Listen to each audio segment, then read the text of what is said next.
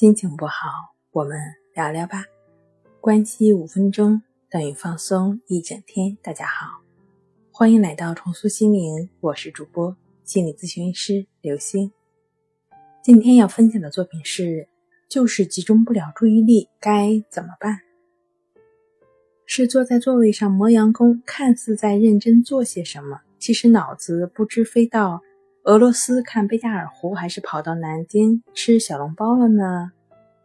是经不住手机的诱惑，看十分钟书就想刷刷微博、刷刷微信、刷刷知乎，看看别人在干嘛，看看有没有联系你，还是觉得自己已经学了半个小时，内心的小人在抗拒说得休息会儿？是自己觉得手边的小知识、小工作都已经搞定了，大任务呢？需要攒个长时间，比如休息一下，一会儿奋战到凌晨呢。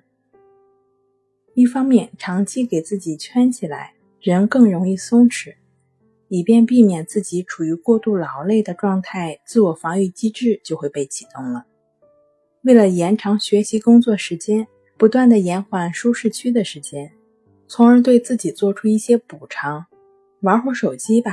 我们可以回想一下。自己只是玩了一会儿吗？只是休息一会儿吗？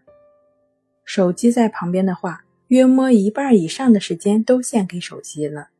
学起来总觉得十分漫长，玩手机呢，一会儿半个小时就过去了。另一方面呢，当人无法获得他人以及自我的认同时，会很没有安全感，没有达成目标就很有挫败感，可能晚上又睡不着了，在脑中。又开始琢磨着明天的计划，一不小心又睡晚了。第二天早晨呢，可能又要起晚了，焦虑感又来了。当然了，早起了可能又是美好的一天，但是可能在早上早起的自我感动中，一天又过去了。要彻底解决这种集中不了注意力的问题，一是跟方法有关，二是跟专注力有关。方法呢，其实我们大家都比较熟悉的。学习的方法需要跳出学习的舒适区，防止假学，也就是那种看起来很用功，但不走心，看完就忘。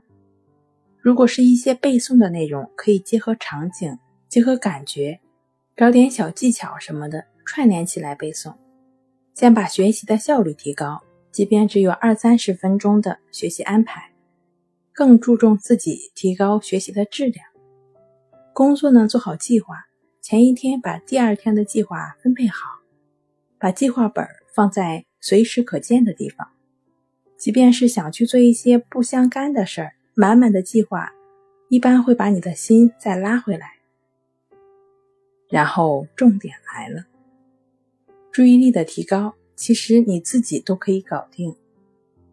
就只是去专注呼吸的练习，持续的去感觉呼吸的练习，走神了就再拉回到呼吸上，走神了就再拉回来。